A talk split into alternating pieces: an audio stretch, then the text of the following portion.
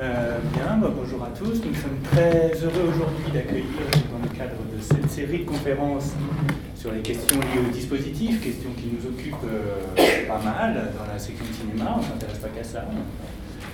Euh, donc, on est très heureux d'accueillir dans ce cadre André Gunther. donc, André Gunther qui est maître de conférence à l'école des hautes études en sciences sociales à Paris connu, au moins autant connu sous l'acronyme HESS.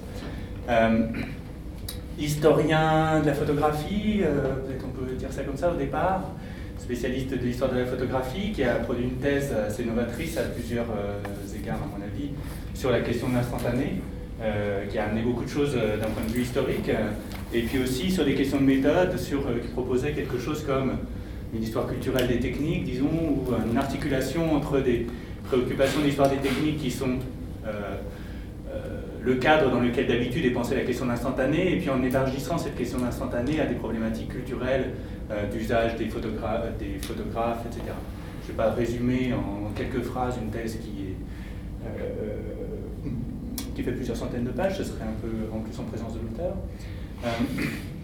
donc cette thèse est lisible en ligne, notamment sur le blog Culture Visuelle, enfin autour du blog Culture Visuelle qu'anime André Gunther et qui est devenu euh, un lieu important, je crois, de la réflexion sur l'image, la culture visuelle et la place de la photographie dans la, dans la société et la culture en général euh, aujourd'hui. Donc, même, euh, même s'il manque encore quelques voix. Quelques voix ES ou voix X Quelques voix X. oui, mais quand même, c'est devenu, disons, un lieu un peu nodal. Euh, voilà, donc euh, nous allons avoir une conférence sur visibilité du dispositif et statut de la fiction. Et donc euh, je laisse la parole. Merci beaucoup. merci beaucoup pour, cette invitation. je suis très content de revenir périodiquement à Lausanne. J'ai la chance de compter quelques amis. donc j'arrive à revenir pratiquement tous les ans hein, dans, des cadres divers, mais qui me permettent de de vous tenir au courant de, des, questionnements qui sont les miens. Alors, pour, euh, là, on est dans une situation un petit peu particulière, puisque euh, les spécialistes du dispositif, c'est vous. vous, êtes, dans le cadre d'un séminaire. Euh, donc, je pars du principe que vous en savez beaucoup plus que moi, et donc je viens en fait avec des questions, en espérant que vous allez m'aider à, sinon les résoudre, en tout cas avancer sur sur ces, sur ces interrogations. Alors, la question euh, du dispositif, pour moi, est euh, devenue centrale.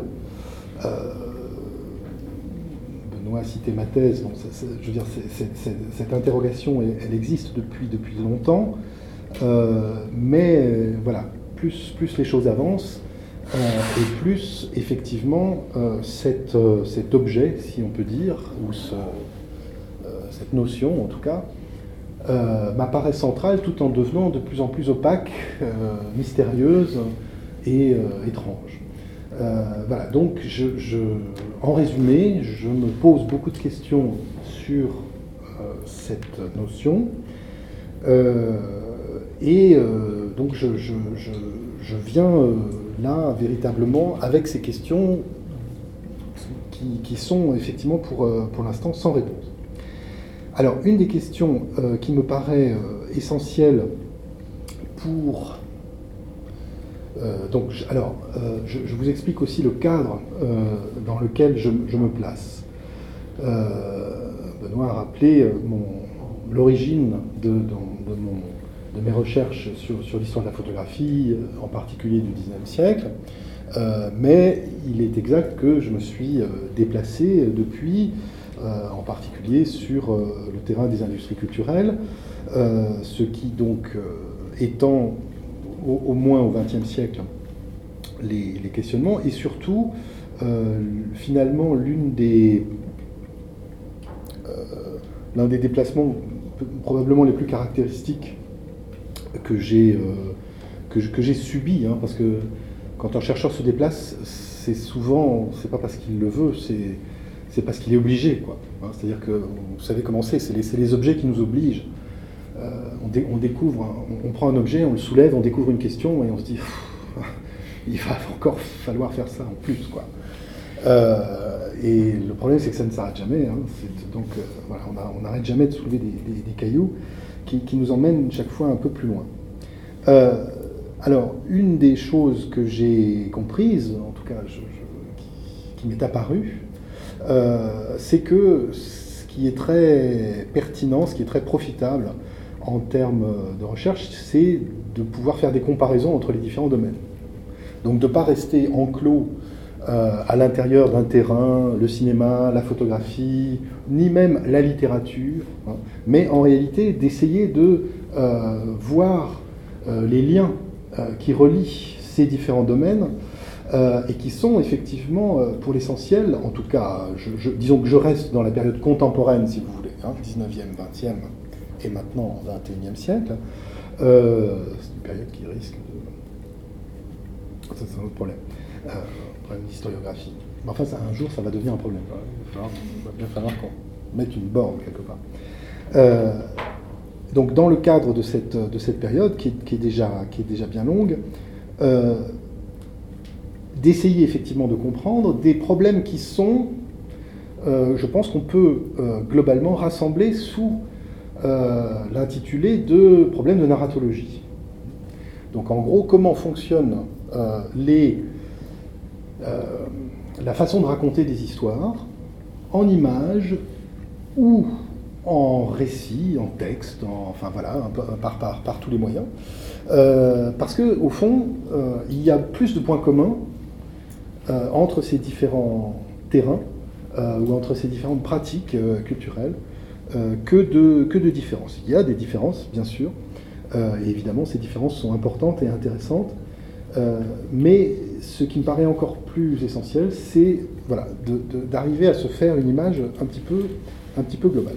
Donc la question du dispositif est précisément l'une de celles qui permet voilà, de, de, tisser des liens euh, à un niveau qui est celui, donc, euh, je pense, euh, en particulier de la narratologie, autrement dit, de la tentative de comprendre des articulations et des fonctionnements de la production narrative et de la production de fiction. alors, la question de la visibilité du dispositif, elle est très simple, vous, vous la connaissez tous. je prends ici une image emblématique de cette cette situation, euh, que peut-être vous connaissez, donc c'est une, affiche, une publicité que j'aime beaucoup puisqu'elle est citée euh, en particulier dans un art moyen de Bourdieu, où elle est en noir et blanc, euh, mais c'est donc la même affiche en couleur pour les frites végétalines. Et dans, pour ceux qui ont lu un art moyen, vous vous souvenez peut-être que on a une description en fait du, dispositif de cette image, qui est que qui est intéressant, parce que moi j'ai longtemps cru que cette image euh, était fabriquée avec des frites découpées et collées sur, euh, sur la photo, enfin, donc retouchées en quelque sorte. Et pas du tout, ces frites qui volent dans l'air grâce à la végétalie sont, sont des vraies frites et sont collées sur une vitre qui est devant l'enfant euh, et d'ailleurs, alors oui, j'aurais peut-être dû vous apporter, il y a une autre photo d'une petite fille qui est assise avec le même air émerveillé devant la même vitre, donc où les frites ont exactement la même position. Bon, alors, ça, a peu d'importance, sinon qu'effectivement, on est ici face à euh, bel et bien un dispositif, euh, et que ce qui m'intéresse ici, c'est qu'évidemment, ce dispositif est invisible. Bon ce qui est le, euh, caractère le plus, le plus commun euh, du dispositif en situation de fiction euh, habituelle. pourquoi? Parce que effectivement, il est de notoriété publique que face à un prestidigitateur, qu'est-ce que fait un prestidigitateur? Un prestidigitateur disons, maîtrise d'une part une compétence particulière qui consiste à manipuler essentiellement des objets, euh, donc qui lui permet une, dextérité de manipulation qui lui permet de faire apparaître tel objet, un mouchoir, un pigeon, peu importe. mais une partie plus importante de son art va consister euh, à détourner notre à détourner l'attention du public de la manipulation pour euh, concentrer l'attention du public sur un, autre endroit, un autre, euh, donc pour dissimuler effectivement ce qu'on peut considérer comme le dispositif, hein, donc le dispositif d'apparition. Donc le, le se, sert de deux opérations, l'une qui est la manipulation et l'autre le détournement d'attention. Donc le détournement d'attention, on peut considérer de façon générale qu'il s'agit hein, de cette opération qui consiste à dire j'ai un dispositif, euh, à peu près, voilà, enfin, euh, je ne reviens pas sur la, définition centrale, j'imagine, enfin on pourra en discuter, mais je, la prends de, la façon la plus simple et la plus générale. Euh, pour que l'illusion se produise, il semble, je dis bien il semble, qu'il faille cacher ce qui fait dispositif, euh, faute de quoi le, euh, ce qui est prévu par la fiction, l'effet narratif, euh, l'illusion, si vous voulez, ne se produit pas, ne marche pas. Et de fait, on a plein d'exemples, hein, j'imagine que vous devez en avoir aussi, ou face à un cas de, d'illusion, de prestidigitation, de, proposition fictionnelle par l'image, euh, eh bien, si euh, voilà, vous, en tant que spectateur, euh, vous décelez par tel détail l'existence du dispositif, hein, l'exemple classique c'est la montre du gladiateur dans le péplum, bon ben voilà, ça casse, en fait toute l'illusion s'effrite. Se, euh, à cause d'un détail qui révèle le dispositif. D'accord? Donc je, dis des choses très simples. Alors, quelques exemples. Voilà. Euh, voilà un exemple, je dirais, euh, vraiment basique et classique, où on voit à la fois le dispositif, c'est-à-dire on, voit ce qu'on doit voir, ce qu'on devra voir dans l'image euh, final, et puis on voit l'opération qui consiste en fait à le dissimuler. Donc voilà, le, chef opérateur dit euh, à son cadreur, tu vas cadrer ici. On a, par exemple, cette magnifique perche avec le micro qui, vous savez, ne doit jamais apparaître à l'image. Mais évidemment, euh, sa présence est indispensable à l'enregistrement du son. Donc voilà un ensemble d'éléments élémentaire qui constitue le dispositif et dont on comprend bien euh, que la dissimulation est la condition de la production euh, euh, d'une image conforme à, à l'attente, l'horizon d'attente, qui, est l'horizon même du dispositif. Donc il y a une sorte de tautologie là qui est pour l'instant problématique. Euh, autre exemple, euh, pour, montrer quelque chose d'un peu plus. Alors, oui, là, vous ne voyez pas très bien. Donc, là, je compare deux images, donc euh, celle avec le dispositif, celle sans. Et donc là, je vois que vous distinguez assez mal, en fait, ce dispositif qui est voilà, celui-ci.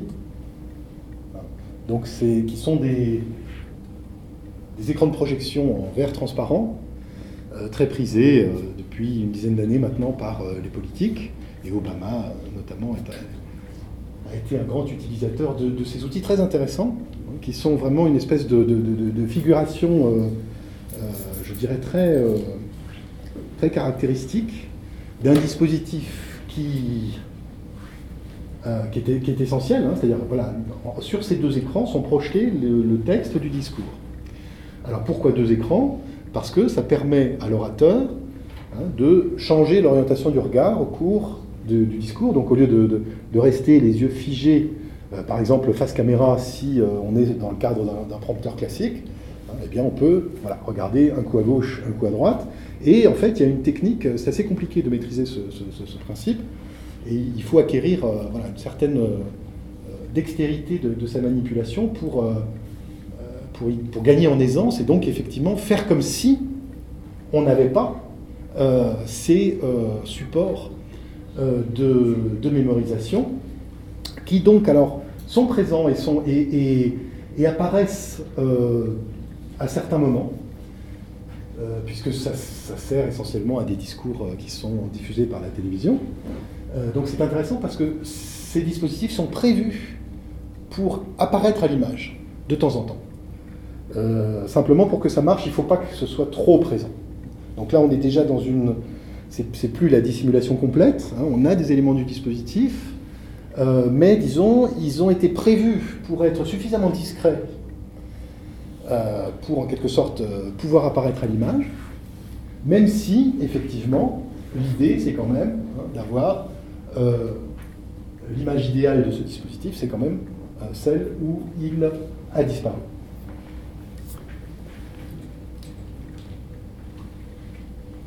Alors, je vais vous montrer donc là, pour, déployer très rapidement euh, l'idée de la dissimulation du dispositif euh, comme euh, caractéristique constituante de la définition de ce qui est montré. avec donc un exemple bien connu qui est la, photographie de, de Nick Hutt, de la petite vietnamienne publiée en 1972 et dont on ignore parfois euh, qu'elle est en fait assez sérieusement recadrée. C'est la, photo publiée en live. Euh, c'est la version la plus souvent reproduite, celle où la petite fille a une position centrale, euh, ce qui permet de faire tout un tas de rapprochements avec le Christ, etc. Bon, très bien. Mais la photographie originale, vous voyez ici la reproduction avec les marques du négatif, euh, est amputé euh, d'un bon tiers euh, sur sa partie droite. Et ce qu'on voit avec cette partie amputée ou une autre version quelques, quelques secondes plus tard, prise par un autre photographe, c'est qu'en fait, eh bien, il y a un, groupe important de preneurs d'images. donc cette, cette, scène a été effectivement enregistré euh, de diverses manières par la photographie et le cinéma. Hein. On a, on a des, des vues euh, en 16 mm euh, et différentes vues photographiques de face, de dos et, à, divers moments, parce qu'il y a en fait plusieurs photographes et plusieurs caméramans qui sont présents lors de cet événement.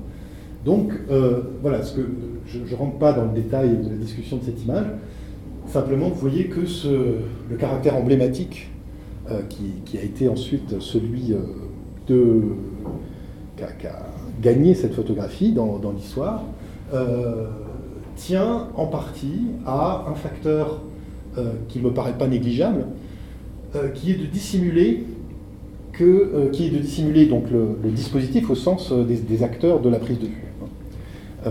donc là, ce qui est caché, c'est très clairement le fait euh, d'une part qu'il y a beaucoup de soldats et surtout que euh, en fait la plupart de ces intervenants sont euh, des enregistreurs, des, des, preneurs de, de son et d'images.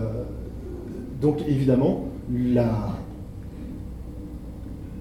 la dissimulation hein, de cette partie qui, renvoie au dispositif bah, change la signification de l'image et lui donne un caractère beaucoup plus emblématique, beaucoup plus, euh, beaucoup plus allégorique.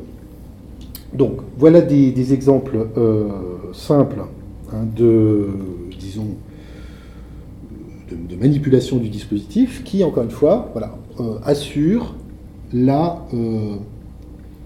l'effet de réel, sont mobilisés pour garantir cette qualité narrative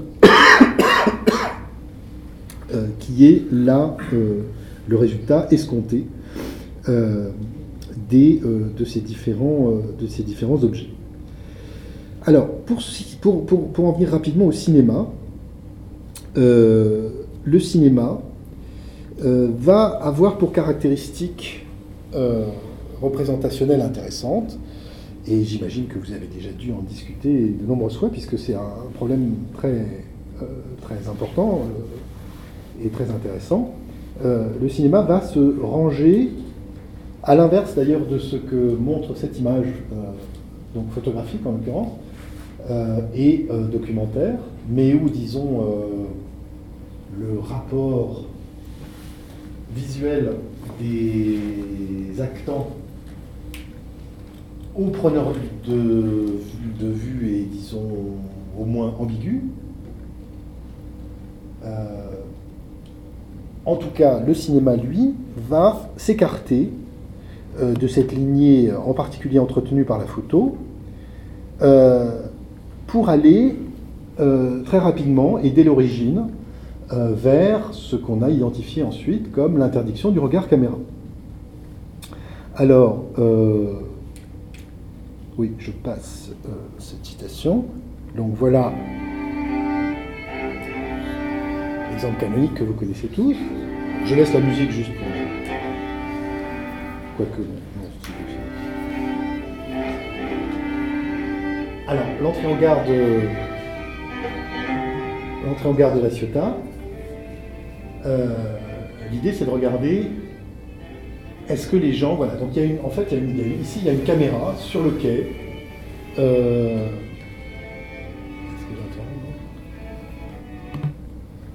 voilà, donc si vous représentez-vous bien la scène avec le dispositif. Donc ici, là, à peu près à l'endroit où je suis, il y a un trépied, une caméra qui est à peu près comme ça, euh, est, qui, est manipulée par quelqu'un qui, tourne une manivelle, donc euh, ça fait du bruit. Euh, c'est bizarre. Euh, on n'en a pas encore vu beaucoup. Bon, il y a, ok, euh, les gens connaissent des dispositifs photographiques, connaissent même peut-être certains dispositifs expérimentaux. Enfin, voilà, c'est pas, pas tombé de la lune, mais enfin, c'est tout de même assez remarquable et, difficile à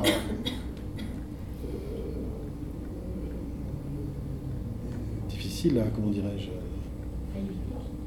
Hein oui, à éviter. À... Si, si, si, voilà, si nous, si vous et moi, on était confrontés hein, euh, sur un quai de gare à un dispositif comme ça en plein milieu, euh, on jetterait probablement un coup d'œil, quoi, au, passage. Hein, même si, euh, voilà, selon, selon, les règles goffmaniennes de discrétion, on ne veut pas embêter les professionnels qui sont en train d'opérer, mais enfin, voilà, un regard de curiosité, disons, c'est la moindre des choses. Alors, donc voilà, maintenant que je vous ai reconstitué la partie absente, euh, essayez de regarder ce que font les gens.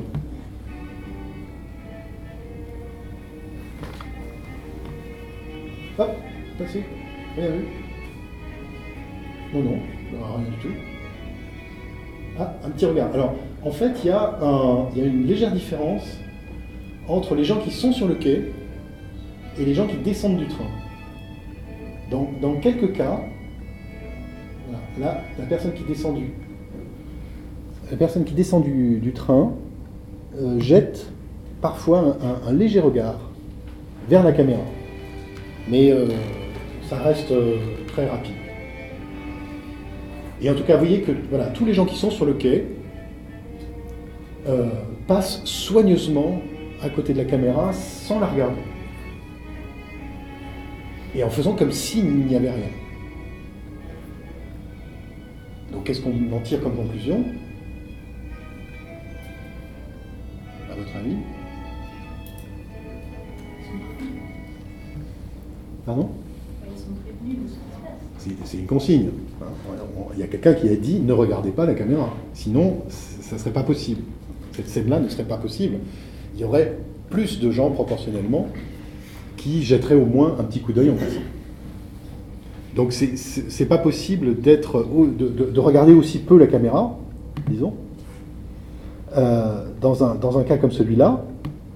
Alors ce qui est intéressant, c'est que ici, donc on n'est pas on n'est pas dans de la fiction. Euh, les premières séquences des, lumières sont, euh, disons, identifiées comme documentaires. Évidemment, le, voilà, donc le, problème, c'est de se rendre compte que dès le départ, euh, et y compris dans un contexte euh, qui relève, euh, même si ce terme est anachronique, de l'intention documentaire, eh bien, les preneurs d'images ont fait fonctionner une consigne particulière, donc l'interdiction du regard caméra, qui est très clairement une consigne qui vise à naturaliser, à, à dissimuler, à, éviter qu'on, de faire apparaître le dispositif. D'accord? Alors, donc cet élément va devenir évidemment un facteur tout à fait important euh, de, la, euh, de la discussion sur euh, l'éthique de la réalisation. Et Godard en particulier va s'emparer de cette problématique pour l'inverser et donc manifester le dispositif. Donc là, au fond, hein, je vous passe la petite séquence de Piroufou, c'est c'est l'inverse, mais c'est la même chose. C'est-à-dire que voilà, Godard inverse la convention, euh, mais pour bien manifester voilà, son existence, et c'est une démonstration, euh, par ailleurs, hein, du caractère général de cette convention dans le cinéma.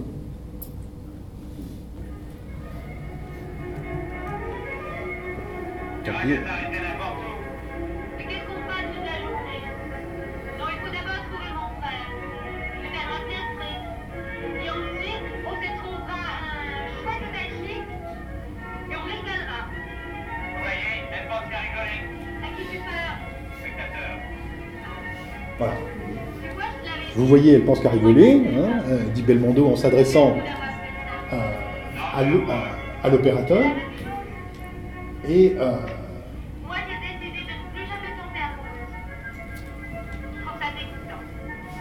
voilà, donc euh, le, à qui tu parles au, public. Bon, ce, qui n'est en l'occurrence pas tout à fait vrai, hein, puisque dans le dispositif au moment de l'enregistrement, évidemment, Belmondo ne parle pas au public, mais il parle au caméraman. Euh, donc ça fonctionne à condition d'un décalage hein, euh, qui montre l'intégration du système narratologique euh, au moment de la prise de vue. Bon, donc, alors, le, l'interdiction du regard caméra, qui devient effectivement une caractéristique narratologique du cinéma, euh, c'est un problème très intéressant, alors qui a, déjà été largement discuté au sein euh, des, théories euh, cinématographiques. Mais ce que je vous propose, c'est d'étendre un petit peu la discussion au-delà. Parce qu'en fait, la conventionnalité à laquelle renvoient ces, petits exemples est une conventionnalité beaucoup plus large, puisque, voilà, alors, d'une part, on a euh, cette tradition théâtrale euh, dite du quatrième mur, hein, euh, qui est formulée d'abord par Diderot, puis par Antoine, et donc dans la version théorique que vous connaissez, hein, c'est de dire voilà, tout se passe comme si la scène du théâtre était une pièce dont il manque un mur, et que donc pour que le, pour que le jeu euh, se produise, eh bien, euh, les acteurs doivent faire semblant euh, d'ignorer l'existence du public. Ce qui est donc mutatis mutandis, la même convention que celle qu'on va retrouver donc au cinéma. Alors, vous savez que cette théorie, en particulier, enfin les, et plus généralement les théories de Diderot sur le théâtre, ont été euh, interprétés par un historien d'art qui s'appelle Michael Fried euh, comme euh, un paradigme dont il a retrouvé l'existence en peinture, et donc évidemment surtout dans la peinture du XVIIIe siècle. donc Fried propose une, une opposition paradigmatique entre ce qu'il appelle l'absorption, l'absorption, et la théâtralité. Donc l'absorption, ça serait au fond l'attitude définie par Diderot euh, dans sa théorie du théâtre, qui est donc euh, symbolisée, emblématisée par la théorie du quatrième mur, c'est-à-dire une, voilà, une, une forme d'occupation des acteurs vers vers l'intérieur de l'action, euh, opposé à donc quelque chose qui serait la, théâtralité, ce que Fried appelle, dénomme la théâtralité, qui est donc au contraire hein, une, attitude qui, voilà, disons, comprend la forme classique qui est l'adresse au public. Alors, euh, donc cette théorie est intéressante et elle a été reprise par certains théoriciens du cinéma euh, qui, ont, qui ont conclu qu'il y avait aussi de l'absorption au cinéma et que donc l'application, l'interdiction du regard caméra, euh, application, si vous voulez, de la théorie du quatrième mur au sein de la narratologie cinématographique, pouvait être interprétée comme la manifestation d'une absorption. Alors le problème, c'est que en fait, cette, cette idée, elle n'est pas fausse euh, mais elle n'est pas liée à la théorie euh, dramaturgique de Diderot. C'est en fait un, euh, système narratif très ancien, puisqu'on le retrouve largement avant. Donc là, je vous, montre les, bergers d'Arcadie, c'est au XVIIe siècle. donc on, a un exemple, si vous voulez, d'absorption avant Diderot. Donc ça, déjà, ça montre que la théorie de Fried, disons, est, est, beaucoup plus générale que ce qu'il pense. Et en fait, euh, cette, opposition entre, donc, euh, si vous voulez, cette forme euh, qui, est un, qui est le résultat d'une proposition narratologique, et typiquement l'autre grand paradigme de la représentation symbolisée par le portrait, et qui est donc la forme de l'adresse qui peut se manifester par exemple au théâtre euh, sous la forme de l'aparté, mais qu'on peut aussi, euh, au fond, euh, caractériser par deux grandes formes de spectacle, puisque si, on remonte dans l'histoire, c'est au final toujours hein, à des formes dramatiques que l'on va se référer comme aux modèles les plus anciens. Et donc effectivement, voilà, le théâtre a produit deux grands modes narratologiques qui sont soit euh, le, théâtre classique, le, spectacle, euh, où effectivement le spectateur n'est pas censé être là. Nous, observons quelque chose euh, qui est censé se passer en notre absence. C'est la convention narrative de base. Et puis, il y a un autre type de spectacle qu'on peut, disons, trouver dans les formes modernes, serait le musical, par exemple. Euh, et qui donc typiquement est basé sur la situation narratologique euh, inverse, euh, qui est celle de, l'adresse directe au spectateur. Et dont on retrouve aujourd'hui, alors bon, je passe hein, sur les formes discutées par ailleurs. Alors, donc ce qui est intéressant, c'est que cette forme existe évidemment de façon très massive en photographie, dont un des genres majeurs est le portrait. Et il s'avère qu'effectivement le portrait euh, euh, fonctionne sur cette convention de l'adresse. Mais évidemment, la forme aujourd'hui la, plus, euh, la plus répandue de, cette, de ce dispositif, c'est la télévision.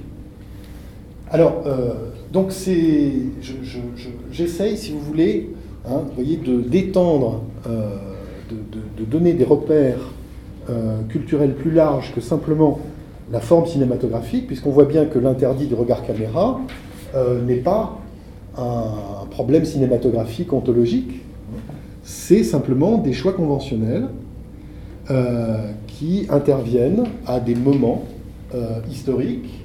Et ce qui est intéressant de se souvenir, c'est que le choix de ce, cette convention narrative pour le portrait, elle a des raisons historiques, euh, qui sont que, à la Renaissance, alors qu'existent déjà, et depuis longtemps, des formes de peinture narrative, en particulier la peinture d'histoire ou la peinture religieuse, euh, dont la, tradition est très ancienne, hein, il remonte euh, à l'Antiquité. La Renaissance est une période qui réinvente le portrait. Il y avait eu dans l'Antiquité des formes de portrait, mais dont la tradition avait disparu euh, depuis longtemps et qui en particulier s'était éteinte au cours du Moyen Âge. Donc quand la Renaissance réinvente le portrait vivant, le portrait ressemblant de personnages réels, euh, il euh, retrouve une convention qui est censée exprimer une forme de réalisme par opposition à la convention précédente, qui est celle de la narration sans public. Donc, le, voilà, vous voyez que c'est intéressant, c'est-à-dire que les, conventions se, répondent les unes aux autres, euh, elles se suivent parce que finalement, chaque fois, la précédente, c'est fatigué. Donc, de la même façon que, voilà, à l'époque de Diderot, hein, c'est plutôt cette conventionnalité-là de l'adresse qui, s'est un peu épuisée, dont, euh, en tout cas euh, le réalisme, puisque le but du jeu, c'est toujours le réalisme. Le, but de la convention, c'est toujours de fournir une forme plus réaliste que la précédente. Euh, simplement, voilà, les conventions se, perdent leur efficacité, donc on est obligé de les remplacer, y compris comme quand, euh, dans le cas ici du, cinéma, on en vient à, euh, disons, répondre à la convention précédente qui est celle de la photo, en disant, eh bien, on va, euh, on va gagner un surcroît de réalisme hein, en reprenant finalement une convention plus ancienne, mais dont on avait perdu probablement à l'époque la conscience, et qui était perçue certainement comme plus moderne au moment où le cinéma se s'installe. Donc voilà, schématiser hein, les, deux, les, deux, formes principales. Bon, après, il y a des, variations. Mais qui donc, vous voyez, euh, voilà, restent en fait constantes hein, depuis l'Antiquité. Euh, et bon, donc, euh, échangent, hein, finalement, se, recombinent au fur et à mesure des technologies. Et, des époques culturelles. Alors,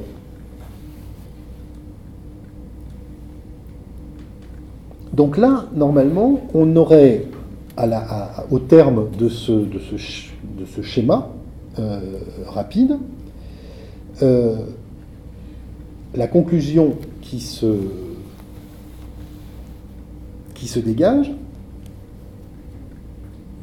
c'est que au fond, le dispositif, c'est l'équivalent de la fiction, et que la, dissimulation du dispositif est la condition euh, du fonctionnement narratologique de la fiction. Donc du réalisme, si vous voulez, de la fiction, ce qui revient au. Alors ça, ça serait bien comme conclusion, et euh, donc j'aurais bien voulu en rester là. Mais malheureusement, c'est plus compliqué. Euh, alors, je vais prendre trois exemples différents. Un du côté du récit, un du côté du cinéma et un troisième du côté de la photographie. Pour montrer quelque chose donc, de différent de ce que je viens de raconter, c'est-à-dire de manifestation du dispositif à l'intérieur du dispositif, y compris dans des situations fictionnelles.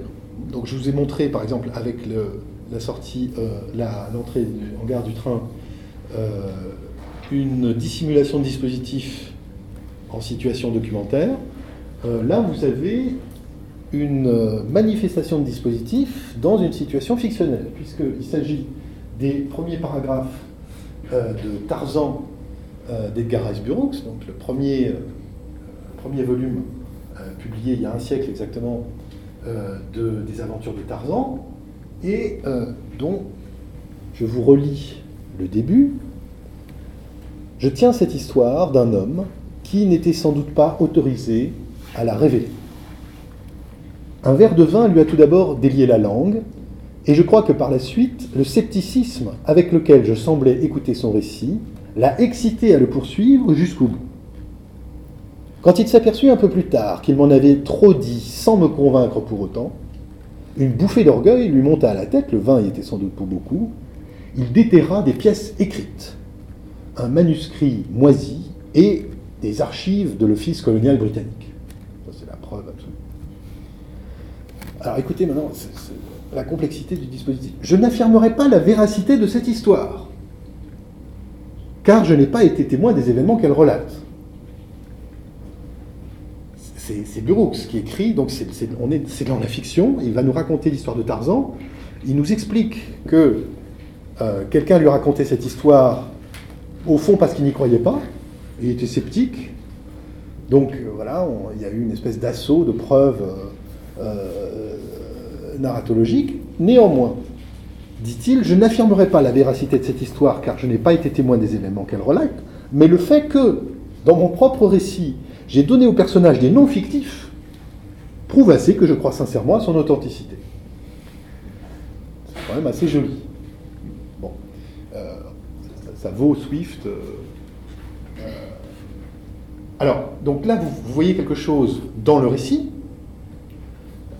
qui est donc la manifestation du dispositif. Hein. Voilà comment moi, auteur de, Tarzan, j'ai connu cette histoire et, comment je me situe dans, un espace complexe par rapport à la vérité ou à l'authenticité de ce récit.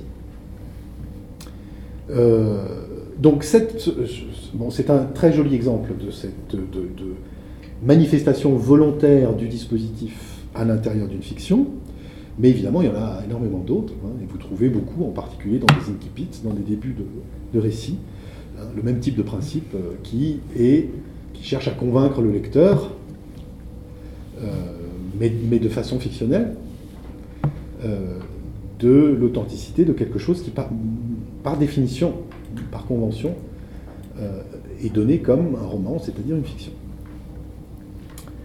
Alors, deuxième exemple.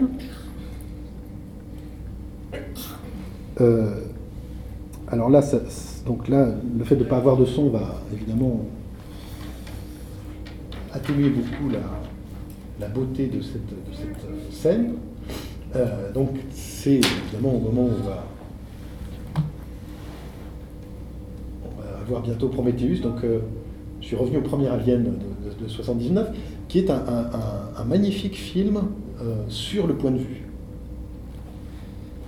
Alors, donc c'est caractéristique évidemment des films d'horreur, auquel registre auquel, genre auquel appartient en partie Alien.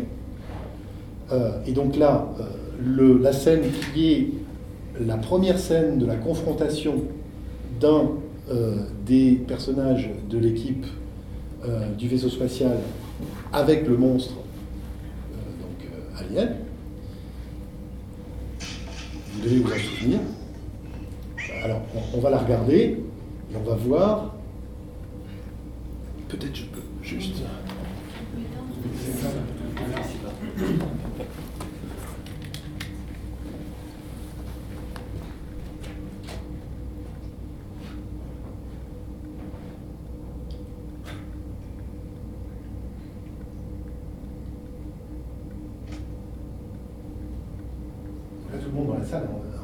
barre-toi. N'y va pas. Caméra subjective. Regardez bien les, angles de vue et les choix de,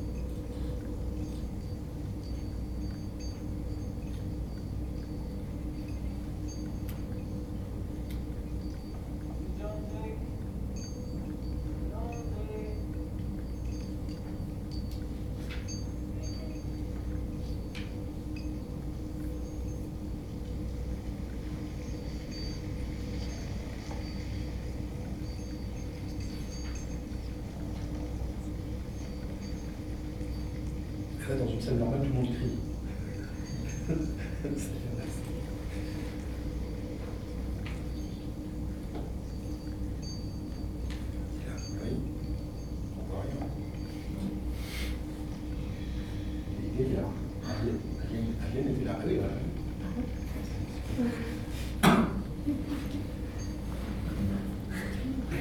Tout le, tout le film d'Alien, c'est comment ne pas avoir Alien?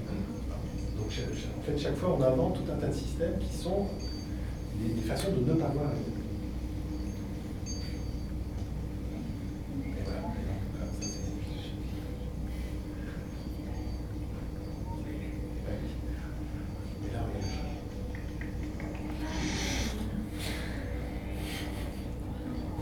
il a vu le chat. On voit des poux, des poux avec des trucs qui coulent.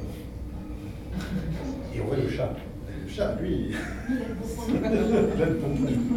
Et donc c'est le chat qu'on voit.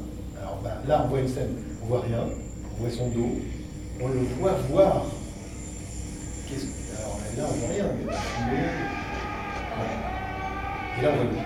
C'est le chat qui fait. Donc voilà, alors, donc là je dis qu'on a une manifestation du dispositif qui est, très, qui est intéressante. En fait, c'est le cas de tous les films d'horreur.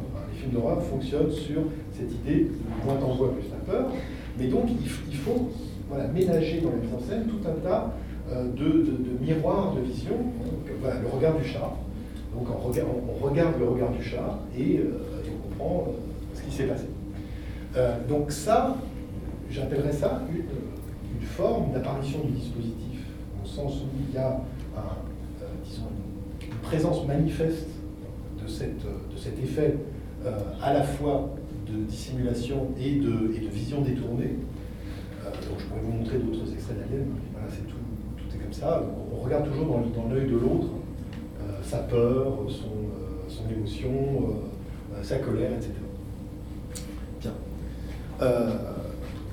Et puis, euh, voilà, dernier exemple, euh, j'ai pris tout à fait au hasard un politicien français euh, récemment disparu.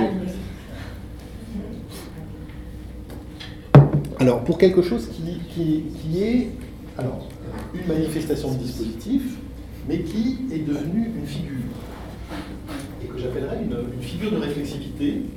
En fait, quand vous voyez ce type d'image, ça marche aussi avec les, les acteurs qui descendent les marches à Cannes.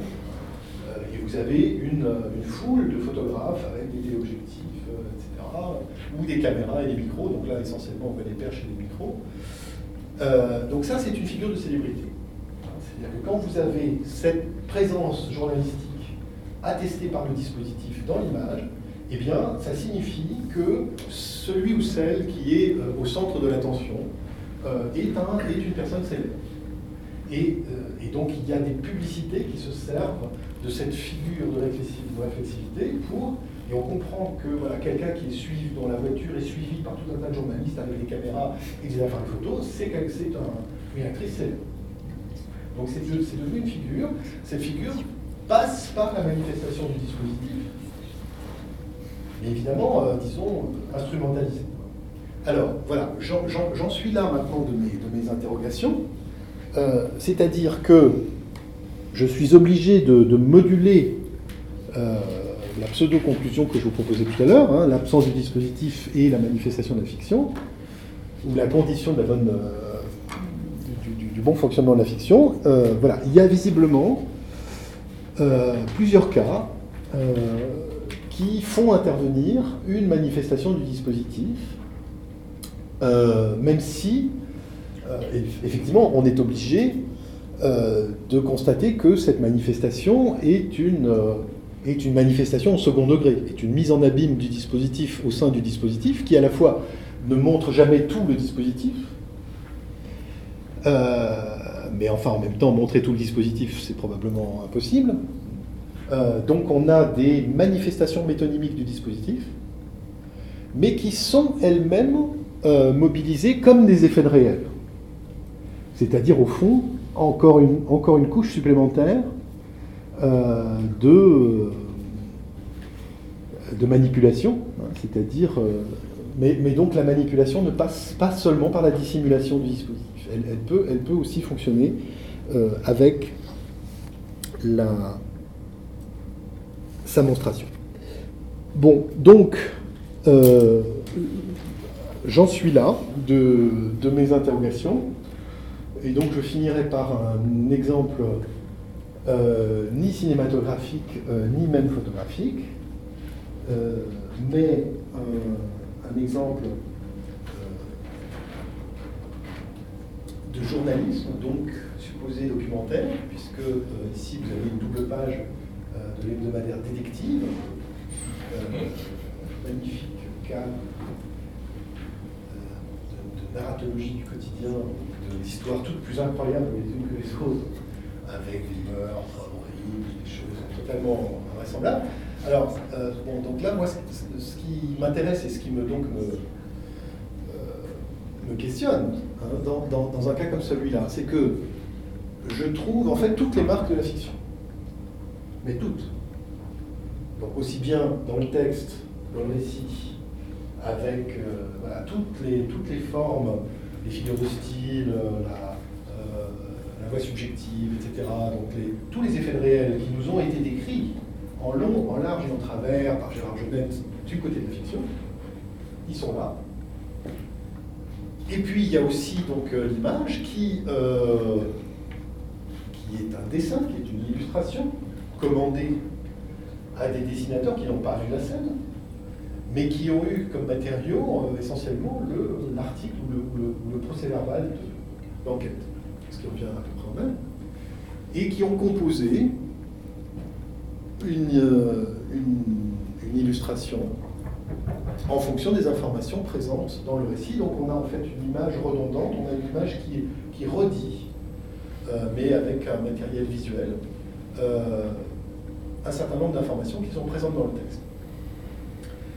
Euh, ce qui est un système intéressant, puisque là, en fait, le dispositif, si vous voulez, si on parlait du dispositif de cette double page, je dirais que c'est la redondance. C'est-à-dire que l'information existe deux fois, une fois dans le texte, une fois dans l'image, et euh, c'est ce système de confirmation, euh, probablement, qui est ici intéressant. Mais voilà, donc je. Disons que un objet comme celui-là me, laisse parfaitement perplexe. C'est-à-dire que je, je, ne sais pas quoi faire euh, des outils théoriques euh, que nous avons à notre disposition euh, en, en, narratologie classique pour analyser quelque chose comme ça, qui donc n'est pas de la fiction, théoriquement, qui emporte toutes les marques et toutes les caractéristiques euh, mais qui donc relève effectivement euh, contractuellement, je dirais, euh, du journalisme et donc du, du document. Donc je voilà. Donc je n'ai pas de conclusion et je vous livre ces questions en l'état. Simplement, voilà, je, pense que nous n'avons pas pour l'instant les bons outils et que nous sommes plutôt démunis face à, des problèmes qui sont euh, des problèmes qui sont issus de l'observation des sources et qui montrent, euh, voilà, donc en fait, un éventail de cas euh, divers et variés, avec, avec des choses qui ne, qui ne, devraient pas se produire, avec des choses qui ne sont pas logiques par rapport à la théorie. et donc je pense qu'il y a encore beaucoup de travail du côté de la théorie. Voilà. Merci de votre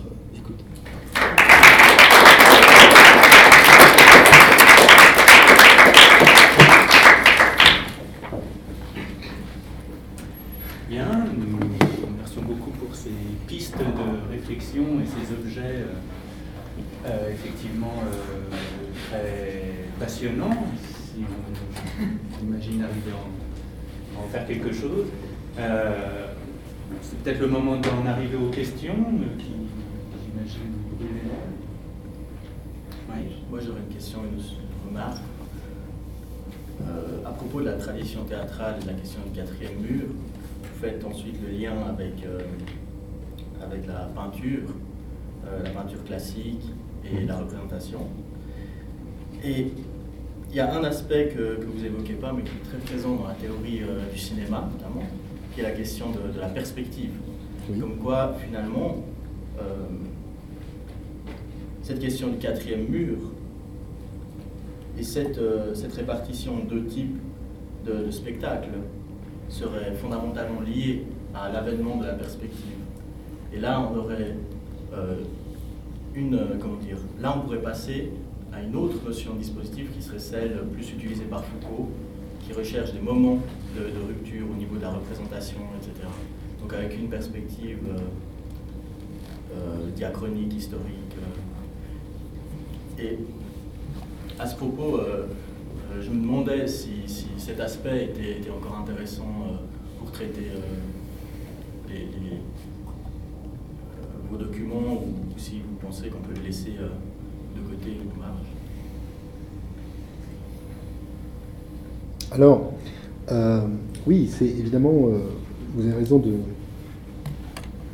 rappeler ce, point qui est effectivement, ou peut-être qui a été essentiel à un moment donné pour les théories du cinéma. Il, semblerait, dans la période récente, que finalement ce, modèle de la perspective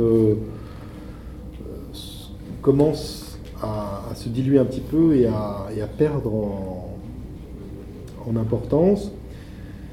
Euh, il, est possible que euh, l'institution de la perspective comme modèle paradigmatique absolu euh, de la représentation occidentale depuis la Renaissance ait été un mode explicatif un petit peu surévalué.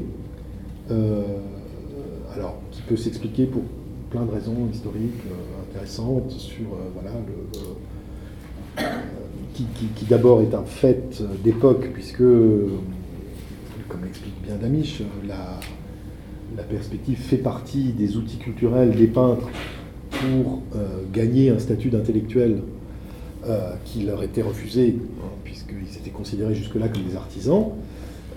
au fond, en maîtrisant la perspective, ils deviennent des ingénieurs. donc, leur, statut euh, leur prestige est, largement augmenté, donc ça, effectivement, c'est un élément moteur au départ.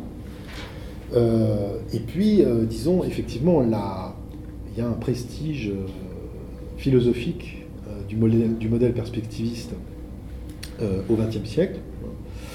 Alors, qui m'intéresse beaucoup parce que je, pense que c'est une autre façon de formuler un problème dont on a parlé tout à l'heure et qui est la caractéristique qui me paraît essentielle euh, des systèmes d'enregistrement techniques euh, et qui est la projection optique. Mais en fait, je ferai une différence entre la perspective euh, qui est une construction et donc une composition technique à vocation, effectivement, enfin, c'est du dessin d'ingénieur, fondamentalement. Euh, donc, ce à quoi sert la perspective, ça sert très peu en peinture en réalité. Parce que enfin, vous vous souvenez des, grandes peintures de Damisch, euh, bon, il y a, y a quatre peintures comme ça, et, puis, enfin, dans, Poussin, dans la peinture d'histoire, même dans la peinture de bataille, enfin, ça sert à rien, quoi. Et puis dans le portrait, alors vous n'en avez pas besoin. Donc il, faut, il faut des conditions très architectoniques, et il faut, en fait, il faut, il faut faire de la peinture d'urbanisme pour, pour, mobiliser euh, cette, cette, cette compétence. Euh, qui effectivement ressort plus du dessin technique et d'un espace qui est euh, la, programmatique visuelle. Un, dessin d'ingénieur euh, voilà, vise à fabriquer quelque chose, et donc c'est la raison pour laquelle, parce que son dessin est un cahier des charges, ou un architecte, voilà, si vous voulez, typiquement, bon, évidemment, un architecte doit maîtriser cette, cette technique, parce que c'est à partir de son dessin qu'on va construire le bâtiment. alors, donc, euh, donc je pense qu'il y a à la fois une surévaluation de l'impact réel de cette technologie dans la peinture. Mais surtout, le, en fait, le moment où réapparaît finalement cette, euh, ce paradigme, c'est effectivement euh, pour accompagner l'émergence essentiellement du cinéma, d'ailleurs plus que la photo. On, parle assez peu de, paradigme perspectiviste au moment de l'invention de la photo ça au fond, ça pourrait être curieux parce qu'on aurait pu aussi l'évoquer finalement très peu. Mais au moment du cinéma, euh, alors je pense que je ferai l'hypothèse que la bonne façon de lire euh, l'importance qu'on donne à ce paradigme à ce moment-là, c'est parce que c'est une façon de formuler la projection optique, le problème de la projection optique, qui est une puissance de l'enregistrement euh, visuel. Euh, photographie ou cinéma, hein, qui, fonctionne sur cette idée de transformation de format, qui est un, qui, est un, euh, un, paradoxe philosophique en soi, qui est une espèce de chose qui est, difficile à comprendre et difficile à et, dont il est difficile de faire l'expérience. C'est-à-dire, en fait, l'idée, il faut bien comprendre le, problème fondamental, c'est que dans la photographie comme dans le cinéma, ce que vous enregistrez n'a plus de forme, un format, mais n'a plus de dimension la dimension est virtualisée. Et vous ne pouvez jamais savoir après l'enregistrement. Vous ne pouvez jamais refaire le chemin à l'envers. Vous ne pouvez jamais reconstituer la taille réelle de ce que vous avez enregistré. Euh, donc c'est pas une empreinte, donc, euh, euh, mais c'est évidemment une puissance qui est révélée par le cinéma. La puissance de la projection optique, elle est révélée par la projection. Hein, là, il y en a une ici. et, c'est très caractéristique de voir que jusqu'au cinéma, la photographie travaille au rapport 1 sur 1 pratiquement, hein, c'est-à-dire une plaque, le format de la plaque et le format du positif. Et puis, c'est avec le cinéma que la photographie va euh, passer à l'agrandissement, à la variation de format, au 35 mm, au support film, etc. etc. Donc je pense que cette histoire est une histoire compliquée, dont nous n'avons pas fini de mesurer euh, les aspects technologiques aussi bien que théoriques, qui sont très importants, et que, euh, au fond, l'insistance sur la perspective a été une manière, peut-être pas idiote, de souligner euh, ce trait, à défaut d'un meilleur outil théorique, euh, et que donc, euh, voilà, elle, est légitime dans cette mesure-là. Maintenant, pour ce qui est de la question donc des dispositifs visuels, moi je ne sais pas très bien comment m'en servir. Je ne vois pas très bien comment elle opère comme élément discriminant. à, mon, à, mon, niveau. Donc voilà, je ne pense pas que ce soit... Enfin pour moi, ce n'est pas une question euh, tellement utile, mais c'est moi. Euh, voilà, je pense plutôt que c'est une espèce de, moment de l'histoire, quoi. Euh, mais sous toute réserve. En, même temps, je dirais qu'elle est, elle est là, le présupposé de tout ce que vous avez dit sur le, sur l'absorbement de fluide, sur l'hydro, etc. C'est-à-dire que les, théorisations euh, dramaturgiques et littéraires qui ont lieu au XVIIIe siècle, elles, accréditent en fait ce qui au niveau de la peinture a eu lieu autour, de la Renaissance. Et que c'est vrai que, que ce n'est pas le seul instrument Qui, qui, sert à, à, construire les trois dimensions, mais disons qu'il est, elle est certainement un objet, une technique mathématique et géométrique, mais elle est aussi, euh, elle, elle construit, disons, elle, elle, est un outil de, dépeintre, certes peut-être pas dans le portrait, mais en tout cas dans toute, toute, construction d'espace, elle va, elle va permettre de construire un espace qui soit d'ailleurs une copie de la réalité ou bien une fiction. C'est juste un outil. Alors, euh, euh, euh, disons, la, la, question pour moi est, je pense que le modèle de la construction de l'espace, dans la majeure partie de, la période culturelle euh, qui nous sépare de l'Antiquité, euh, c'est le théâtre, c'est la scène, plus exactement. Et donc, voilà, la scène, c'est euh, concentre hein, tous les paradoxes d'une spatialité problématique, parce qu'en même temps déjà fictionnalisée. L'espace de la scène, c'est clair pour les Grecs aussi que voilà, c'est pas un vrai lieu. Euh, c'est pas une vraie pièce ou un vrai quelque chose, c'est un espace euh, symbolique, euh, au moins en partie, voilà, dans lequel se, joue un certain, se rejoue un certain nombre d'actions. et en même temps, c'est aussi un espace physique qu'il faut construire à flanc de colline, etc., etc., et où, peut-être de façon plus intéressante, par exemple que la théorie perspectiviste, qui est vraiment plutôt une donnée d'architecture, voilà, construire un théâtre, construire la scène du théâtre suppose de savoir comment on construit les gradins. Hein, et, le rapport entre ceux qui regardent, entre le public et, euh, et le lieu où les acteurs vont jouer. Donc c'est tout cette... Euh, en fait, c'est ça le, modèle euh, de toutes les réflexions dramaturgiques, hein, qu'on n'appelle pas encore narratologiques, de l'Antiquité très largement jusqu'à l'époque moderne. Et donc, la discussion d'Hydrotienne est une version très tardive hein, d'un problème qui, a été répété à plusieurs reprises, qu'on trouve déjà chez Plaute, hein, euh, et qui est repris par exemple par l'abbé d'Aubignac au XVIIe siècle. En même temps, je, serais même à l'intérieur de l'histoire du théâtre, je pense je, je, rechigne un peu à voir comme l'histoire de l'Occident comme une sorte de continuité, parce que le modèle théâtral qui serait celui proche de la perspective, c'est pas une continuité, italienne. Mais si on prend le théâtre en rond du Moyen Âge, qui n'est pas du tout dans une culture perspectiviste, Ouais. on n'est pas du tout dans Ouais. un espace Ouais. à- où il y a un quatrième mur, etc. On est dans tout un autre, d'abord un autre dans un- dispositif et dans un autre rapport Exact. à, la spatialité. Exact, c'est pour ça qu'il lui, il fait pas partie du paradigme, effectivement. Donc le paradigme, c'est euh, oui, c'est le théâtre à l'italienne qui est en réalité un théâtre à la grecque, et, et- et- mais qui, enfin, on peut appeler ça perspective si, si, si vous voulez. Euh,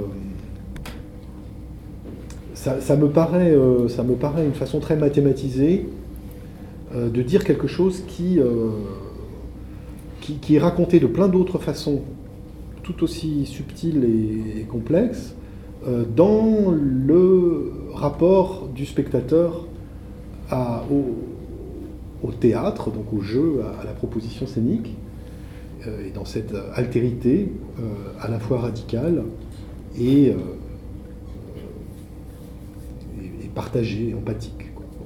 Donc c'est voilà, c'est un, ça ne se manifeste pas euh, fondamentalement, à ma connaissance, hein, euh, ni comme un problème de représentation d'espace, par exemple, ce qui est fondamentalement la perspective. Euh, ça se manifeste plus justement comme dans le questionnement du type de rapport qu'a la proposition scénique au spectateur. Donc la, question de l'aparté, par exemple, hein, qui, est, posée chez Plaute, hein, euh, qui est discutée déjà chez les Romains, euh, qui est de dire, voilà, est-ce que, qu'est-ce que c'est que cette forme? Est-ce que c'est une transgression? Euh, quand un acteur, alors effectivement, Plaute fait beaucoup d'apartés, donc l'aparté, c'est typiquement la rupture du dispositif, du quatrième mur, et voilà, l'adresse au public, qui, est quand même temps une chose compliquée parce que c'est une recherche de connivence. Euh, et au moment où l'acteur, c'est réglé aussi, c'est pas n'importe quoi l'aparté, c'est-à-dire que un aparté euh, chez Plaute, l'aparté de l'acteur en direction du public n'est pas entendu par les autres euh, acteurs. Donc on a, on a une vraie sortie du dispositif, mais, mais elle est réglée. Elle- elle fonctionne en même temps en accord avec l'ensemble du dispositif, exactement de la même façon que Pierrot le Fou. Donc c'est beaucoup plus compliqué que ça en a l'air. Et donc c'est voilà, c'est comme c'est pas des questions euh, spatiales, c'est des questions d'espace, oui, hein, euh, d'espace euh, symbolique. Mais pas fondamentalement. Enfin, disons, je m'écarterais de ce point de vue-là assez hein, de la vision très mathématique de Damisch. Voilà, je veux dire, bien sûr, ça existe, voilà, la perspective, effectivement, c'est un... Mais je, je pense que c'est une façon de raconter toujours cette même histoire, euh, qui est plus fondamentalement l'histoire du point de vue euh, que l'histoire de la représentation spatiale. Mais bon, c'est pas très important, quoi. Euh, euh, c'est la même chose, c'est la, même histoire. Moi, je, pardon, juste, euh, il y a ce, ce concept euh, enfin, qui nous concerne, qui a été mentionné beaucoup, qui est la, la question de la projection. Puis projection, euh, euh, Friso rappelait euh, que finalement c'est un concept de géométrie qui arrive très très tard dans la, la projection Oui, lumineuse. oui, oui. s'appelle projection seulement à partir du milieu des années- de- du 19e siècle, alors qu'elle existe comme telle depuis bien longtemps avant, hein, depuis la lanterne etc. Donc que le terme de projection est importé depuis la géométrie projective jusque la, dans la photographie, la représentation, le cinéma, euh, très très tardivement. Et en fait, projection a aussi basculé de sens, c'est-à-dire qu'à un moment, le rapport du spectateur à l'image, on parlait d'absorption et de théâtralité, finit par s'appeler projection à un moment. C'est-à-dire ce terme est utilisé, euh, euh, Mireille ici pour en parler longuement, euh, de- pour, pour qualifier tout autre chose que la projection lumineuse, mais le rapport du spectateur à cette image. Du coup, là, il y a, il y a une histoire du concept euh, qui met en jeu finalement tous ces, toutes ces choses ensemble. Bon, je sais pas si. Non, non, mais ça, alors là, pour le coup, je serais tout à fait d'accord. C'est-à-dire que je, voilà, il- il- il- je pense qu'il y a un mystère de la variation de format. C'est-à-dire quelque chose qui, qui met du temps à être compris et accepté dans l'expérience, et peut-être plus longtemps encore à, être euh, dit dans la théorie. Euh, Parce que, voilà, quelque part, c'est vraiment une chose qui ne va pas de soi. Une, euh, une, une- une forme a une, a une dimension. C'est ce que nous raconte toute la pratique photographique du 19e siècle, qui, est déjà une pratique projective. C'est-à-dire que rien, voilà, enfin, la- fondamentalement, la photographie, évidemment, vous avez une optique. Donc ça y est, on a déjà fait le saut. Mais malgré ça, euh, les praticiens photographes, entre 1839 et 1890 n'exploitent pas cette possibilité. Ils, restent extrêmement timides par rapport à ça. Ils ne voient pas leur activité comme une projection optique. Au contraire, ils, freinent, hein, disons, l'idée de, voilà, de, travailler toujours au rapport 1 sur 1, qui est aussi la, façon d'obtenir les meilleurs résultats euh, techniques. Mais, disons, tout ça montre que la variation de format n'est pas du tout une chose qui va de soi. Et je suis d'accord avec Frison, qui est une chose compliquée, quoi, qui, est une chose qui, vont mettre longtemps à assimiler et à accepter. Et au fond, euh, le, vrai déclic, euh, c'est le cinéma, c'est-à-dire le, le, moment où, d'un coup, voilà, cette image va être projetée sur un grand écran, dans le noir, euh, et, qu'elle devient un objet en soi. C'est-à-dire que la projection est une, manifestation exemplaire, euh, une, théâtralisation presque, hein, euh, de, cette idée, de ce mystère de, l'inexistence du format. Enfin voilà, d'une image virtuelle, quoi, hein, qui n'a pas de taille, qu'on peut arrêter là, là, là. Hein, et, oui, c'est très, mystérieux parce que je veux dire, il faut quand même se souvenir que la, théorie même de la lumière, hein, euh, qui aujourd'hui encore n'est pas terminée, euh, mais à la fin du 19e siècle, on, est encore en pleine discussion euh, sur qu'est-ce que c'est la lumière, est-ce que c'est les corpuscules, est-ce que c'est les ondes, ils n'ont pas du tout réglé le problème. Donc on peut comprendre effectivement que l'idée de projection, elle, est très abstraite, et y compris dans la pratique, hein, on voit que, elle est, en tout cas les ses, usages, euh, sa, puissance euh, visuelle, on, va mettre quand même euh, on va mettre 40 ans à l'assimiler, hein, si vous voulez. Si, entre la première projection du cinématographe et, la pratique du Laika, disons, hein, vous voyez, qui est toujours sur le film, il se passe un bon moment, quoi. C'est pas, c'est pas du jour au lendemain. Donc voilà, je pense qu'il faut comprendre la complexité la résistance euh, à la pratique de cette, de cette notion qui nous est devenue à nous, alors totalement maintenant, euh, euh, totalement perméable. Mais voilà, il, a fallu beaucoup de temps et, beaucoup de support. C'est-à-dire que voilà, pour nous aujourd'hui, par exemple, hein, on a la même image. Hein, existe sur un écran, comme ça, comme ça, sur un iPhone, etc. Donc on, a la preuve visuelle, matérielle euh, voilà, de, cette, euh, de cette variété, de cette, euh, qui, est en même temps voilà, l'attestation du fait que l'image n'a pas un format. Mais il faut, vous voyez, tout, il faut cette il faut tous ces supports hein, pour arriver finalement à, gérer quelque chose qui voilà, est enfin devenu banal, mais qui ne l'est certainement pas encore assez longtemps au, au début du XXe siècle. Est-ce qu'il y a d'autres euh, questions? Moi j'en ai une, si euh, C'était pour revenir à votre proposition, pour qu'on discute alors euh, du côté de votre. je, trouve intéressant de passer de ton coup à, cette, cette, dernière image, parce que, que il me semble qu'il y a une rupture de. C'est sans doute ce que vous voulez mettre en place. Il y a une rupture de de définition ou presque de, notion entre le dispositif dans les autres euh, exemples mhm. et ici, puisqu'on était dans, le, dans, vous êtes parti de la question de la fiction et de l'idée de dispositif et invisibilité du dispositif pour fonder la fiction, etc., où le, dispositif est lié à toutes ces questions de, de, représentation qui sont gérées en fait par la théorie de la représentation, d'où la, la, discussion sur la perspective et autres outils de ce genre. Alors, ce qui, semble, enfin, ce qui est frappant ici, c'est que du coup, euh, la notion de dispositif, elle change. C'est-à-dire qu'on n'est plus du, tout du même niveau, parce que euh, là, on a, on a d'abord plusieurs. On a un objet qui n'est pas en tant que. C'est deux pages de journal, et ces deux pages de journal sont déjà un, dispositif en soi qui n'est pas du tout de l'ordre du regard caméra ou de, la publicité. Euh, des frites, etc., où il y a une interpellation directe au spectateur, on est déjà dans quelque chose de mixte.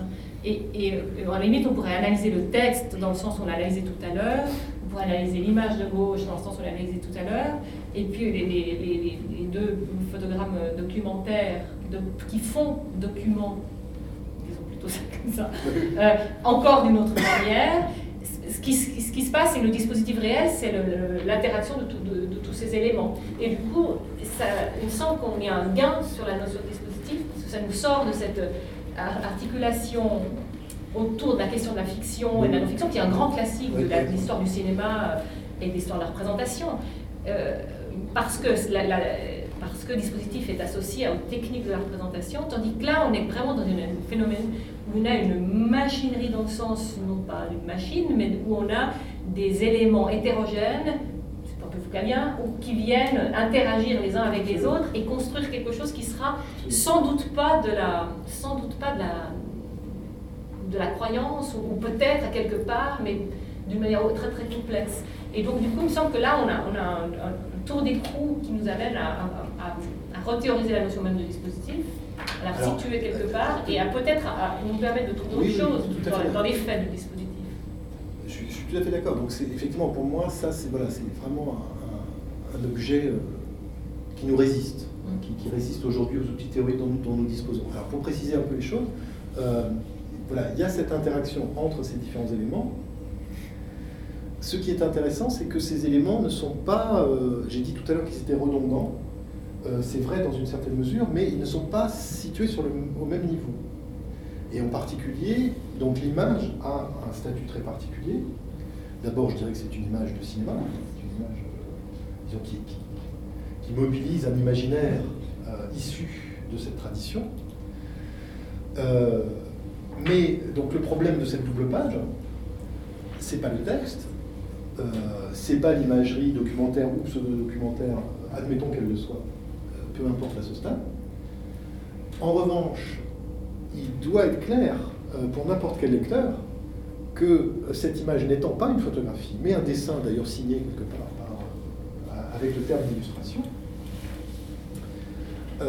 donc cette forme-là a un statut particulier. Et pour moi, le problème, euh, il y a deux problèmes du dispositif. Il y a le problème de l'articulation des, différents éléments, mais il y a aussi, pour moi, une, dissimulation du dispositif dans la fabrication de l'image.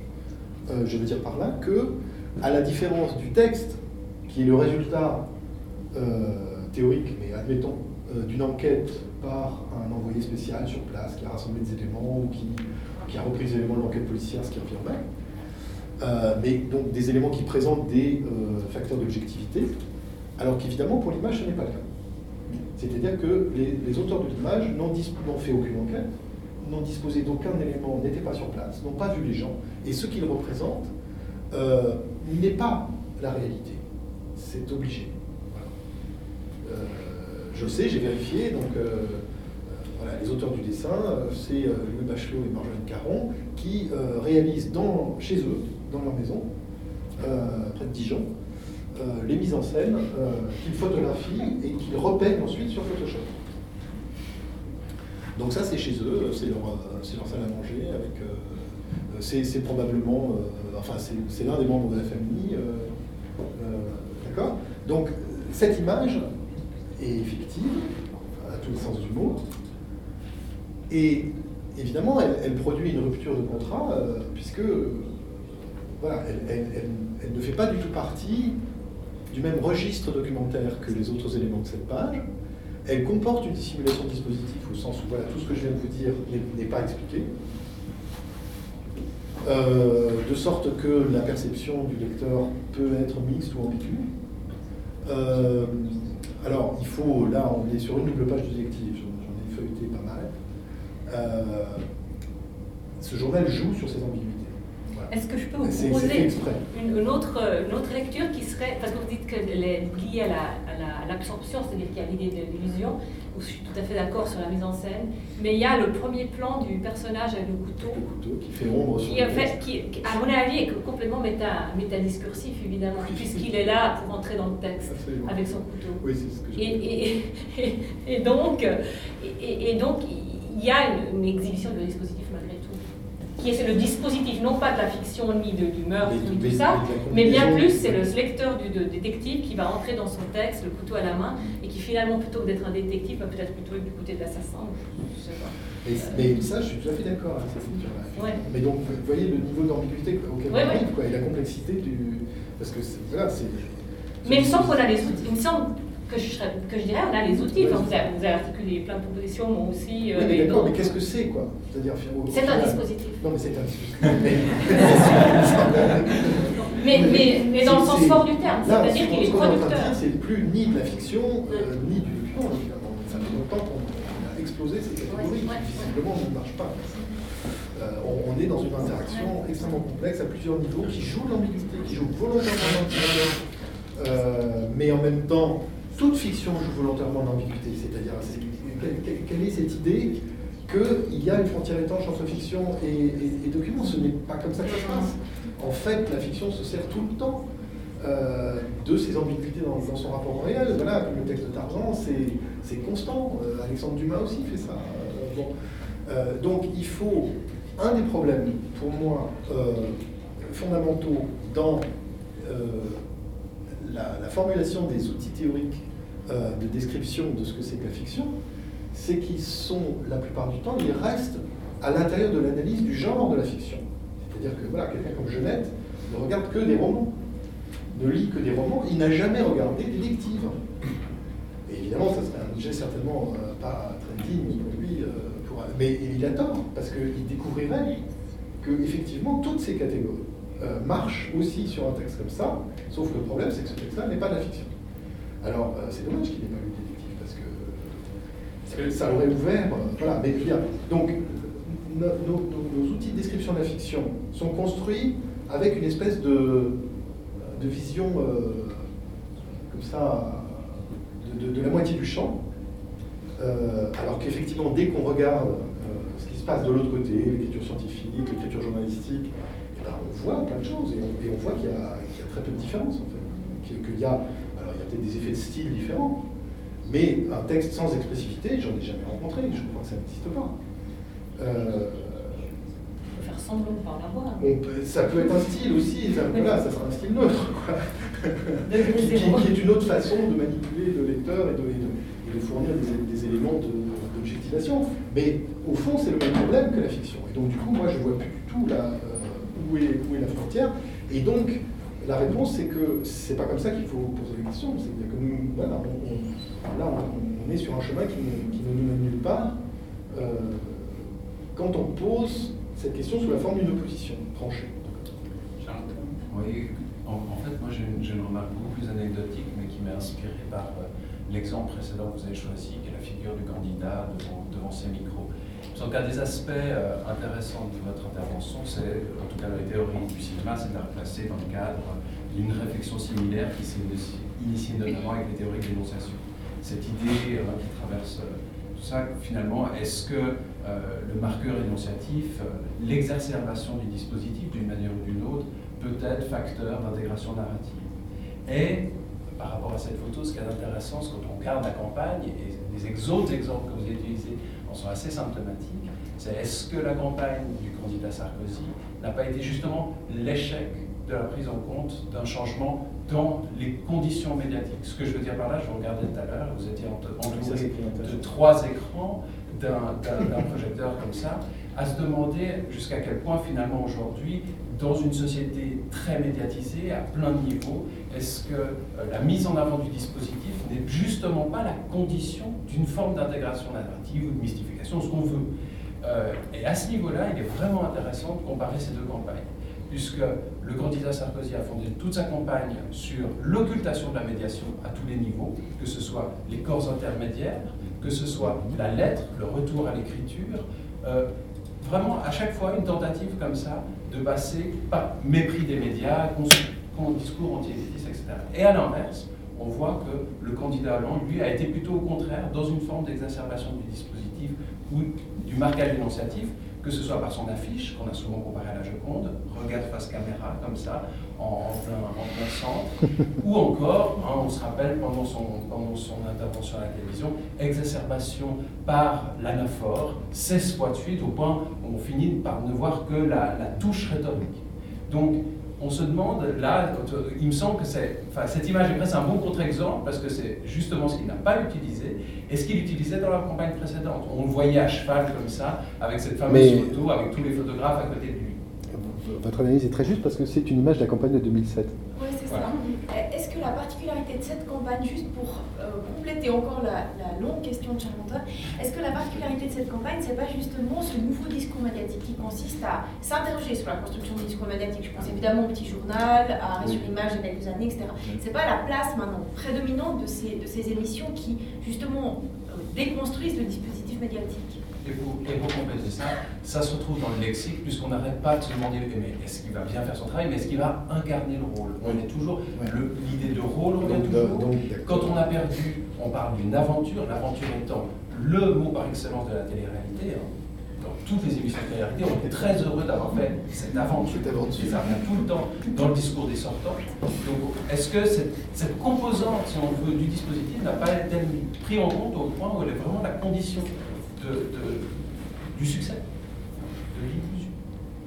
Ben, je vous remercie beaucoup pour, pour ces remarques euh, que j'y avais pas pensé. Mais effectivement, ça me paraît, euh, ça me paraît une bonne piste d'analyse. Donc quelque chose qui serait une modification euh, générique quoi, du paradigme. du, de la manifestation de l'énonciation. Ce qui est, ce qui est, enfin, qui serait, parce que là, si on part de l'exemple politique, ça veut dire que ça se jouerait là plus spécifiquement? Oh, non, je crois que c'est plus général que ça. Enfin, moi, il y a deux exemples qui, me viennent. Alors déjà, si on regarde le débat présidentiel, il y a ce moment assez extraordinaire à la fin où, dans leur remarque conclusive, Nicolas Sarkozy essaie justement de rentrer encore dans cette logique. Mais alors là, cette fois, il est à la télé, donc regarde face caméra, mais il oublie qu'il est dans un champ contre champ classique. Et il fait une adresse directe au peuple de France en regardant son adversaire, sans justement avoir accès à un regard face caméra et qu'il y a un moment finalement qui tombe complètement à plat à cause de ça. Puis l'autre chose, mais alors là aussi dans le paysage euh, intellectuel français, c'est l'ouvrage de Christian Salmon sur le storytelling, où il nous explique justement qu'on est, enfin qu'on peut faire comme ça de la politique à travers du récit, sans justement prendre en compte que, enfin, il passe à côté du fait que le récit qu'on fait aujourd'hui est le récit d'un récit, et qu'on a déjà dépassé mm, mm, ce stade-là. Et euh, finalement, il serait le symptôme de ce que des sociologues des médias comme McLuhan disent. Euh, voilà, on ne peut euh, Salmon serait le symptôme? Oui. C'est ça, on est d'accord. Enfin, sa théorie, disons, lui-même. Oui, oui, oui. oui, oui, non, mais je suis d'accord. Une chose ne devient perceptible qu'à partir du moment où elle disparaît. En tout cas, où elle est minorée par la, mise en place de dispositifs qui, qui, fonctionnent de manière plus efficiente. Si, Est-ce que je vous résume correctement si je dis nous, nous, nous ne croyons plus à la disparition du dispositif? Ça serait quelque chose comme ça Oui, en tout cas, on, on, a compris que son occultation était contre-productive par rapport aux effets recherchés. Mmh, mmh, mmh. J'avais pas pensé à le voir sous une forme historique, en fait. Euh, j'avais j'avais essayé une, voilà, une vision purement paradigmatique, mais c'est une bonne hypothèse. Euh, il y a une évolution de cette question. À, à, notre perception de notre contemporanéité, c'est-à-dire qu'on on vit dans des, des, écrans, des images, etc. Et même le cinéma, le grand cinéma américain, avec, euh, ne cesse de nous montrer des écrans qui se démultiplient, etc. Donc la, la, la conscience actuelle est de notre... Est, de, nous sommes des êtres en confrontation avec la technologie, c'est ce qu'on discussion de, de, euh, on, est dans du dispositif et c'est naturel finalement. C'est la, la, théorie de Walter et Guzin aussi euh, sur de Walter et Guzin, de, théoriciens, euh, sur l'idée que l'hypermédiation est une forme d'accès à l'immédiateté, à, à l'occultation de la médiation.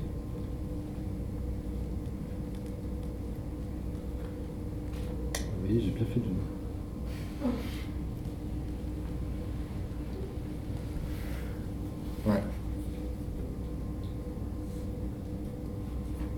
Donc en fait, ce qu'il faut faire, c'est continuer à rassembler des espèces de collections de cas, euh, de, rapports au dispositif dans le dispositif, avec l'hypothèse d'une évolution historique. Et, voir si on peut mesurer ça. Oui, c'est un peu, en fait, c'est un peu notre perspective à Lausanne, c'est-à-dire d'intégrer la ça, question interrogation dispositif à, à une euh, interrogation de, de- de- de mutation, Ouais. de- Et là, vous avez des idées de chronologie Enfin, il y aurait un moment qui serait euh, marqueur euh, ça, c'est la théorie de Est-ce qu'il y aurait eu. Quel, quel- quel serait, le, quel serait le, le moment de basculement? Est-ce qu'on Bah, peut identifier un. Une des questions qu'on peut se poser, c'est justement par rapport aux théories de compensation. C'est-à-dire que ces théories émergent à un moment, euh, notamment en spéculant sur leurs effets. hein. Euh, là, je pense que Mireille en parlait infiniment mieux que moi sur la question euh, de, de- enfin, de- de- des effets de ces théories et qui émergent au moment où justement les, les- les conditions du cinéma classique disparaissent comme mode de consommation dominant du, cinéma. C'était la salle obscure. On commence à regarder la télévision, on commence à regarder des cassettes vidéo. Voilà. Donc il y a la mise en place de toute une série de choses comme ça qui, sont en tout cas peut-être révélatrices d'un moment où on commence à, à pouvoir justement avoir apparaître les choses d'une autre manière. Et le dispositif, en l'occurrence, la télé, la vidéo, ces choses-là sont là. Mais il y a, beaucoup de gens hein, qui travaillent là-dessus, euh, euh, notamment l'équipe d'Amsterdam, euh, the Future, sur ces questions à partir de ce moment de trucs. D'accord. Et pour ces gens-là, je viens de défoncer une série de portes ouvertes. euh, Et ça ne rend pas forcément compte de, de l'intégralité des problèmes qui sont, euh, qui sont en jeu là, c'est-à-dire la coexistence de régimes, par exemple, qui n'est pas forcément un historique et qui a des, des équilibres d'un côté ou de l'autre euh, selon les périodes, mais qui quand même continue à coexister, euh, c'est-à-dire comme deux régimes parallèles. Euh, la, question de détective aussi, elle pose d'autres problèmes, c'est-à-dire, euh, qui, me semblait aussi, c'est-à-dire de, questions qui ne sont pas sans lien avec peut-être ce que tu voulais dire, mais l'idée que là, on a un problème aussi euh, avec des outils théoriques par rapport à un objet comme celui-là, qui est la question de ce que lit un lecteur de, détec- de détective, c'est-à-dire avec cette idée que bon, la personne qui, mettons, est abonnée à détective, comment reçoit-elle un document comme celui-là, et dans quelle mesure, et je crois qu'en fait, à mon avis, elle est parfaitement capable aussi de le lire comme dispositif, et elle, et elle le lit comme euh, truc qui n'est pas de la fiction ni du document, mais dont on sait bien qu'on raconte une histoire à partir de choses qui peut-être se sont passées, etc. Mais il y a cette idée que la difficulté théorique à prendre, à prendre acte de ces, de ces objets est qu'ils sont censés être pris sans outils théoriques, sans distance du tout, euh, de manière immédiatisée. Euh, immédiate et, que en fait c'est probablement jamais le cas mais du coup on a l'impression que dès qu'on applique des outils théoriques en fait on détruit le dispositif par là même et, là il y a, Je ne vais, pas- faire porte-parole de la personne qui devrait parler dans cette salle à ce moment-là, peut considérer qu'il y a des gradients de fictionnalité, que tout ça est affaire aussi de distinction, de degré, et qu'on n'est pas forcément dans ou hors de, la chose, a une dialectique, que, que le rapport à ces choses est aussi ludique. euh, et être- excusez-moi, euh, euh, ça c'est quand même très problématique de dire ça. Euh, parce que, alors, ça s'oppose aux, aux deux grandes, disons, théorisations de la fiction, qu'elles soient euh, du côté narratologique où effectivement, voilà, la, la distinction est absolue entre fiction et non-fiction, avec, oui, bah, disons, on admet quelques quelques espaces intermédiaires, mais de toute façon c'est exceptionnel et c'est pas voilà, c'est pas la règle. La règle c'est c'est deux univers bien bien tranchés et euh, c'est aussi en contradiction avec l'approche plus moderne, euh, disons de l'opposition logique, euh, type Schaeffer, qui effectivement voilà explique que fiction et réel, c'est comme le vrai et le faux. C'est deux, deux catégories logiques. On en a besoin pour décrire le monde, et l'une s'oppose à l'autre. Voilà, parce que effectivement, quelque chose ne peut pas être à la fois vrai et faux. Non, on peut poser le fictif ou fictionnel. On peut, il y a, il y y a quand même des possibilités de distinction entre réel et, et faux.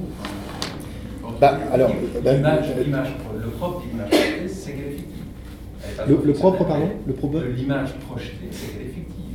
Elle n'est pas forcément fictionnelle.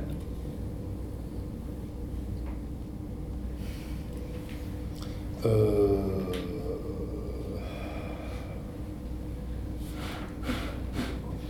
Comment vous définissiez la fiction? Non, mais tout dé- parce que tout, dé- tout dépend. Alors, donc, euh, donc moi j'appelle ça narration. Ça, c'est discutable aussi. Si vous C'est voulez. aussi discutable. Non, mais euh, euh, le problème, je, je pense qu'on est exactement au, au cœur du problème. C'est-à-dire qu'au fond, la, notre discussion montre qu'on n'a plus besoin du mot fiction. Parce que si vous le remplacez par le mot narration, ça marche aussi bien. Sauf que le mot narration n'implique pas de faire une distinction entre récit scientifique euh, ou journalistique et, euh, et roman, euh, cinéma ou forme euh, dite fictionnelle. Parce que pour moi, la fiction, c'est pas équivalent de narration. Dans, la, dans la vision logique, hein, dans, l'opposition qui est celle de ce qui existe avec ce qui n'existe pas, ce qui est, voilà, enfin la, la définition d'Aristote, quoi. La définition de la fiction, c'est l'absence de référent. C'est l'usage du mécanisme sémiotique avec une seule différence, mais qui est capitale, c'est qu'on coupe avec le référent, y compris s'il y en a un. C'est-à-dire qu'à la limite, vous pouvez très bien avoir un récit réel que vous allez décrire comme fictionnel, puisque c'est conventionnel. Euh, en faisant ça, vous faites une seule chose, qui est de couper le lien entre le signe et son référent. Voilà, ça c'est la fiction. Euh, alors, donc, euh, mais le, problème, il n'est pas là, parce que défini comme ça, voilà, enfin, ça pose pas de problème. On, peut, toujours arriver à distinguer. Et de toute façon, on est dans la conventionnalité. Le problème, c'est la narration. Euh, de façon plus générale. hein. C'est-à-dire que voilà, n'importe quelle forme descriptive, n'importe quelle forme culturelle descriptive, ressortie d'un dispositif, et donc se trouve face à des problèmes narratologiques qu'on a cru jusqu'à présent être ceux de la fiction, mais qui sont des problèmes généraux euh, de, la, de la narration. Enfin, ça serait euh, la direction d'hypothèse à, à explorer. avis. C'est ce, qu'on a démontré dans- dans- sur la Nook l'Esquimau, par exemple. Sur, la, la- Sur dans- sur le, le- le film de Flaherty, bien connu, Ah oui. euh, Nanook. L'idée que c'est une- c'est un documentaire, mais qui est construit comme un récit en faisant jouer. Voilà. C'est- c'est- Parce que la question des, des lecteurs de détectives, c'est si c'est vrai ou si c'est faux. L'aspect ludique dont tu parlais, il, il, tient pas si la question du vrai ne tient plus. C'est-à-dire qu'il faut Oui, que la question oui. du vrai tienne Oui, oui, pour oui, que, ça. joue. Donc, euh, c'est un degré qui, qui est à la fois fiction et, et, et- et document ou est vérité. Euh, il est deux. Il faut, faut que ce soit les deux pour que ça, pour que ça joue, pour que le détective existe. quoi. Oui, ça c'est la dimension ludique, c'est ça. C'est le jeu avec la. Avec, euh, quand on lit ça, euh, tiens, des objets se disant volés lors du meurtre qui ressurgissent. À la fois, il y a, on- pour l'instant, on est dans des, dans des trucs jour- journalistiques, et puis d'un coup, là, il y a une espèce de formulation qui est euh, entièrement. euh, En tout cas, je, enfin, je vous signale ça, je ne sais pas si vous avez regardé, c'est un très bel objet d'étude. hein. C'est très intéressant pour nous de regarder un peu ce, ce type de construction parce que voilà, on, on se trouve devant des, des- des- des objets complexes, mais qui sont qui, qui ouvrent plein de pistes hein, sur euh, voilà, à la fois ce, qu'est le récit, euh, le rapport à l'image euh, et ainsi de suite. Puisque là, on, on peut quand même décrire de façon assez euh, simple ce qui se passe, disons. Le, le dispositif, est, euh, on peut le décrire. Mais ce qu'il implique, ça, c'est une autre paire de manches. Je pense qu'on pourrait approcher aussi ça en termes de genre, euh, genre littéraire, etc. Oui. Par exemple, euh, le, je sais pas, euh, peut-être le genre du scénario de film, je sais pas, quelque chose comme ça. On pourrait croiser ça. Mais c'est, c'est- oui, oui, on peut tout, c'est tout à fait une solution, sauf que vous êtes d'accord avec moi que pour l'instant, c'est pas no- ce genre n'est pas nommé. Quoi. Ouais, bien sûr. Les genres sont toujours, mé- sont toujours mélangés, disait Derrida. Euh, Il y a de genres que mélangés. Donc peut-être, euh, c'est- en tout cas, je pense que c'est une approche qui pourrait le permettre. Bon, après, du coup, ça met un peu l'image de côté. Mais c'est pas possible, là, de mettre l'image de côté. Ouais, c'est pas possible. D'où la sémiologie, après, Aussi. qui s'est spécialisée quand même maintenant dans, ces- dans l'analyse de ce, ce type de document. C'est- Cette image vérifie euh, les, les règles d'Aristote, hein, c'est-à-dire euh, la, la fiction doit, euh, racon- doit raconter selon euh, les apparences et la nécessité. Donc là, effectivement, par exemple, il y a un couteau. euh, évidemment, si, dans le texte on parle d'un revolver, euh, ça marche pas. Donc il faut qu'il y ait cohérence entre euh, les éléments informationnels mobilisés par l'image et ceux mobilisés par le- récit. Alors parfois il y a des écarts, comme souvent dans l'illustration. Ça c'est un problème, moi, alors ça aussi par exemple, ça j'en ai pas parlé, mais c'est un problème fondamental. Les écarts informationnel de l'illustration avec le texte. Vous pouvez prendre un, un roman illustré, euh, Dumas, euh, La Comtesse de Ségur, Victor Hugo, ce que vous voulez. hein. Quand, quand, quand on, commande des illustrations à un dessinateur au XIXe siècle pour faire une édition, une belle édition, euh, vous pouvez avoir, et en général on a, on trouve des écarts informationnels. Donc des, petites choses qui ne sont pas dans le texte, ou des choses qui sont dans l'image, euh, qui ne sont pas dans le texte, ou et vice-versa. Et il y en a, c'est assez fréquent en fait. Euh, même question, que fait le lecteur avec ça? Euh, à, quelle, partie de l'information il se fie? On, peut trouver des choses très très étranges. J'avais repéré par exemple que dans l'histoire de la photographie, il y a un, une, inversion de, récit qui se produit à cause d'une image. Euh, dans un des récits euh, mythologiques de l'invention de la photographie, on trouve euh, une cuillère, donc Daguerre aurait posé une cuillère en argent, je ne sais plus où, et puis voilà, ça aurait fait une trace. Ce, ce récit est illustré postérieurement et publié dans une version illustrée. Alors ah oui, le, problème c'est qu'on ne sait pas qui de Daguerre ou de, Niepce a fait ce geste. Donc euh, il y a le mythe de la cuillère, mais mystère. euh, Alors le, dessin tranche, le dessin dessine Daguerre. Et donc ensuite on va ra- raconter que c'est Daguerre. Mais il n'y a pas eu de découverte euh, archéologique, c'est juste qu'on suit la leçon de l'illustration. Alors cette structure-là, elle existe très souvent. On la trouve tout le temps. C'est-à-dire que c'est l'information visuelle qui est, sélectionnée de préférence à l'information écrite quand les deux sont en contradiction. Alors euh, voilà, encore un problème de dispositif qu'on ne peut pas résoudre à l'intérieur des euh, termes euh, narratologiques classiques. Après, il y a d'autres questions que, d'autres objets m'ont amené. hein. Il y a l'idée de- dans les, films lumière, l'interdiction ou la consigne de ne pas regarder la caméra. D'où vient-elle pour Lumière?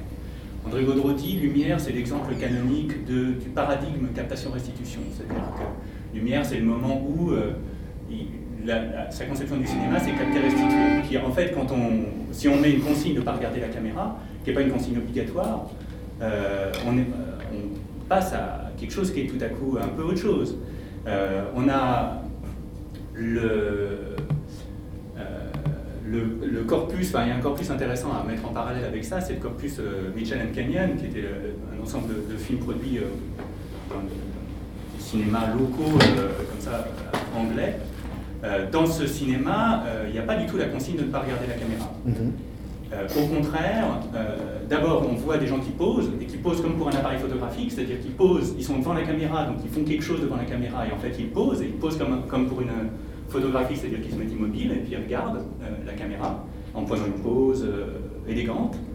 Et puis il y a des, des gens qui seront les bonimenteurs de la baraque foraine, et qui, au moment de la prise de vue, sont devant la caméra, à un endroit où ils croisent des gens, et ils leur disent, regardez là-bas la caméra faites coucou à la caméra, saluez, euh, dites bonjour, et puis venez vous voir le soir à la baraque.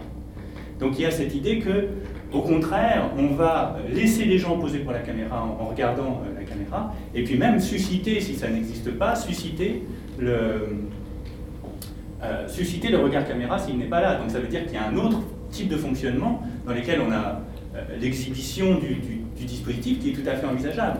Donc si Lumière l'envisage pas au départ, qu'est-ce qu'il a en tête D'où vient ce- ce- cette convention Est-ce qu'elle vient des pratiques photographiques ou est-ce qu'elle vient d'un paradigme qui serait euh, déjà théâtral Ça, c'est aussi quelque chose qui n'est qui est- qui est Ou pas alors évident document, ou alors de l'idée du document brut. De l'idée du document Bah, brut qui supposerait... Parce qu'il y a quand même, ça, ça c'est André Moudin qui nous le dira, mais il y a quand même toute cette tradition du 19e siècle sur la valorisation de la photographie. C'est ça, dans le domaine photographique. Oui, C'est donc, Et c'est cela qui vient. Est-ce qu'il n'y aurait pas aussi cette. Enfin, il y a l'idée que, la, que, que cette- ce que synthétise André Gaudreau, c'est peut-être une construction qu'a voulu Lumière, parce que dans son contexte, il y a l'idée du document photographique qui a une valeur.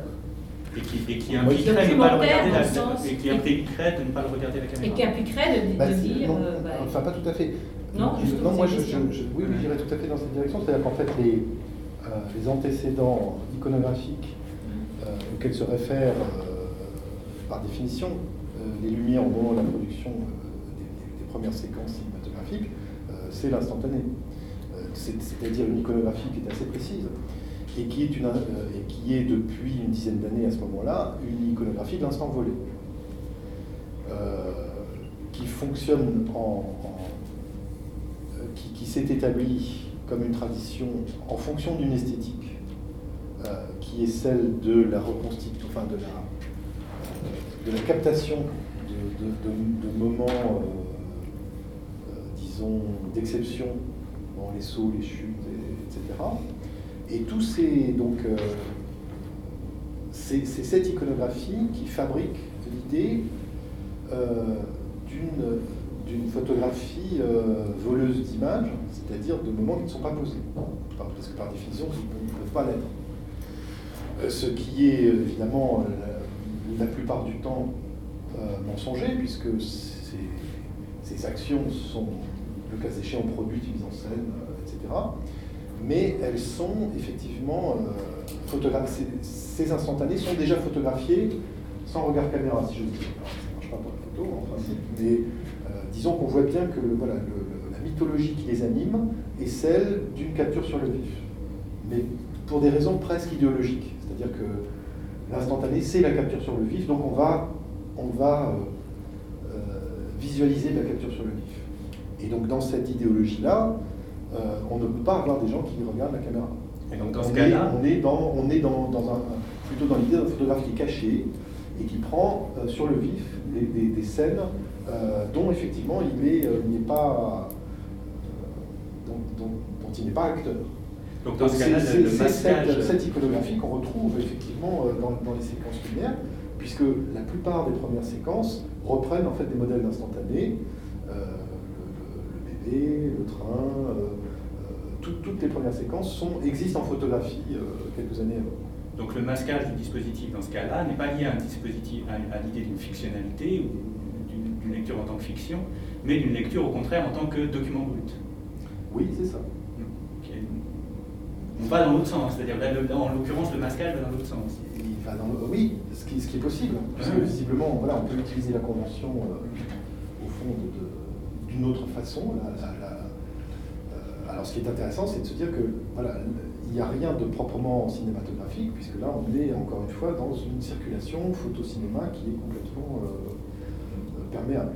Et c'est vraiment l'instantané. Il n'y a, pas- a eu avant l'instantané ce type de. Non. Parce qu'il y a la pause, c'est trop long. Ça, c'est clair. impossible. Non, c'est sûr. C'est sûr, ça, c'est vraiment iconographiquement, c'est pas possible.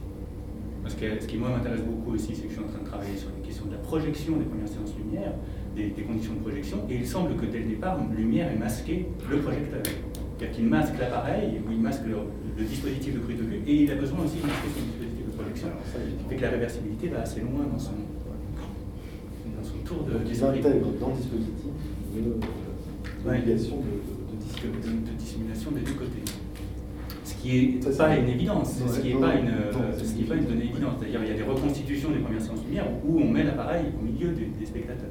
Et puis il le sera dans d'autres circonstances. Mais chez Lumière, il masque apparemment, d'après ce que j'ai pu reconstituer, Alors, euh, il masque donc effectivement, cette, euh, en tout cas du point de vue de l'histoire euh, photographique, ça serait lié à cette tradition de la photo volée, euh, alors, disons, dont on peut trouver des traces avant l'instantané, mais sur euh, des technologies très particulières qui sont les, petits appareils, les appareils photo espions, euh, les choses qu'on met derrière la cravate, mais c'est toujours la même, question, effectivement. C'est des appareils dissimulés euh, qui visent à produire une, iconographie subreptice. Et, d'ailleurs, je suis en train de penser qu'il semble aussi que l'objectif du, du cinématographe lumière ait en fait été récupéré d'un appareil euh, photographie détective euh, que l'on masquait, qui avait une forme de chapeau ou de canne, ou des choses comme ça. Donc, c'est- c'est très intéressant. oui, c'est très intéressant, effectivement. La source de cette histoire. Est-ce qu'il reste des questions bah Sinon, je vous remercie particulièrement le conférencier et les spectateurs. C'est moi qui vous remercie beaucoup.